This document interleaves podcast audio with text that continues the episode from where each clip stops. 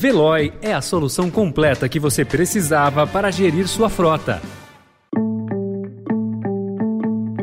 Olá, começa agora mais uma edição do Notícia no seu Tempo, um podcast do Estadão para você ouvir as principais informações do jornal. Esses são os principais destaques do dia. Benefício retroativo pode dar 2 milhões de reais para juiz federal. Com globalização em crise, indústria se volta para fornecedor local. E sem Neymar e Danilo, Brasil testa a força do elenco e pode se classificar hoje na Copa do Mundo do Catar. Hoje é segunda-feira, 28 de novembro de 2022. Estadão apresenta Notícia no seu tempo.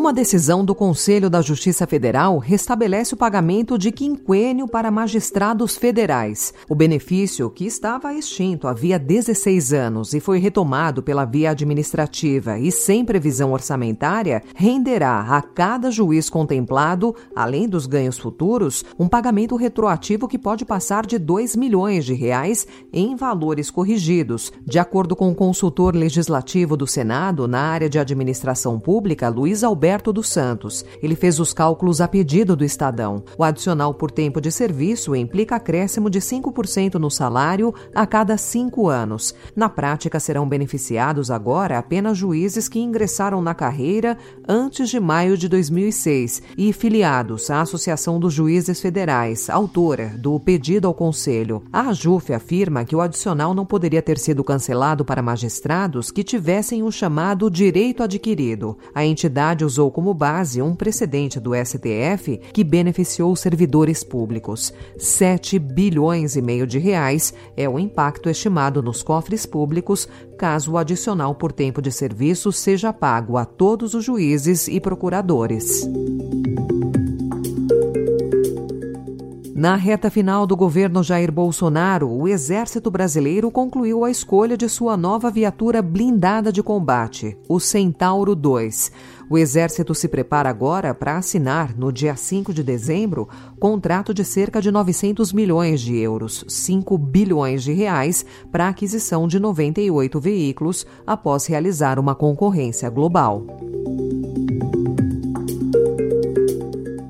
E assim como Arthur Lira tem feito na Câmara, o presidente do Senado, Rodrigo Pacheco, trabalha para isolar eventuais adversários na disputa à reeleição. Desconsiderando o PL, que terá 14 integrantes no próximo ano e planeja lançar candidato próprio, Pacheco tem o apoio dos maiores partidos da casa: PSDB, MDB, União e PT. Outras legendas, como PP, Podemos, PSDB e PDT, pretendem seguir o mesmo caminho.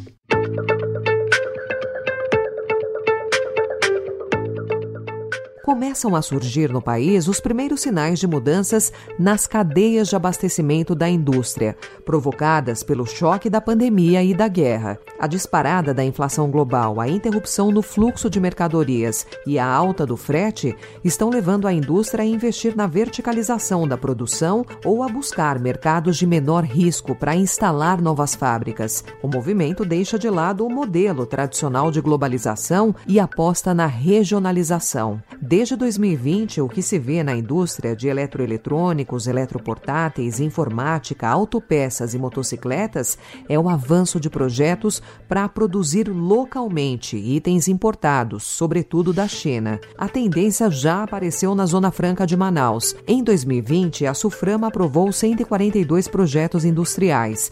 Em 2021, foram 176 e a perspectiva é fechar este ano com 198, alta de 39,43% ante 2020. O Brasil, segundo especialistas, aparece na lista dos destinos com maior chance de integrar o novo modelo de regionalização ao lado de México, Vietnã e Austrália. Na China, protestos contra as restrições sanitárias severas em razão da pandemia de Covid se espalharam por pelo menos oito cidades e campos universitários no sábado e na manhã de ontem. As manifestações são as mais abrangentes enfrentadas pelo presidente Xi Jinping. O estopim para os protestos foi a morte de pelo menos dez pessoas em um prédio residencial no oeste da China durante um incêndio. Moradores dizem que as restrições impediram que as vítimas deixassem seus apartamentos. As autoridades negam. Notícia no seu tempo. As principais notícias do dia no jornal O Estado de São Paulo.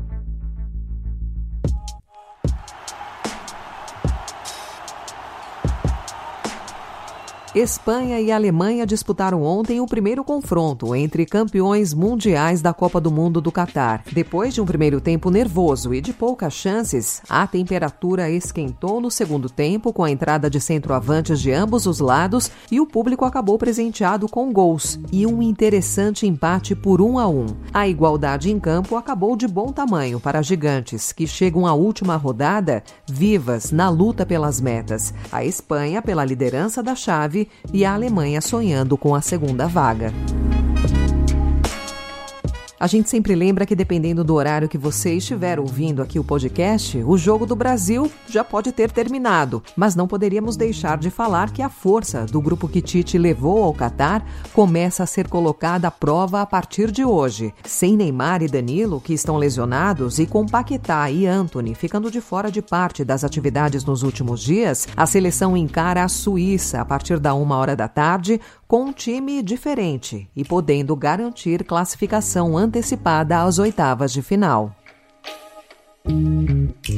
E para encerrar a cultura, a diversidade de gênero e de raça e a defesa da literatura como forma de luta social marcaram a vigésima edição da Festa Literária Internacional de Paraty, a FLIP, que terminou ontem à tarde. Depois de dois anos com encontros online motivados pela pandemia de Covid, o evento voltou a ser presencial e reforçou uma tendência acentuada a partir de 2018, agora com mais ênfase: dar espaço a uma pluralidade de vozes.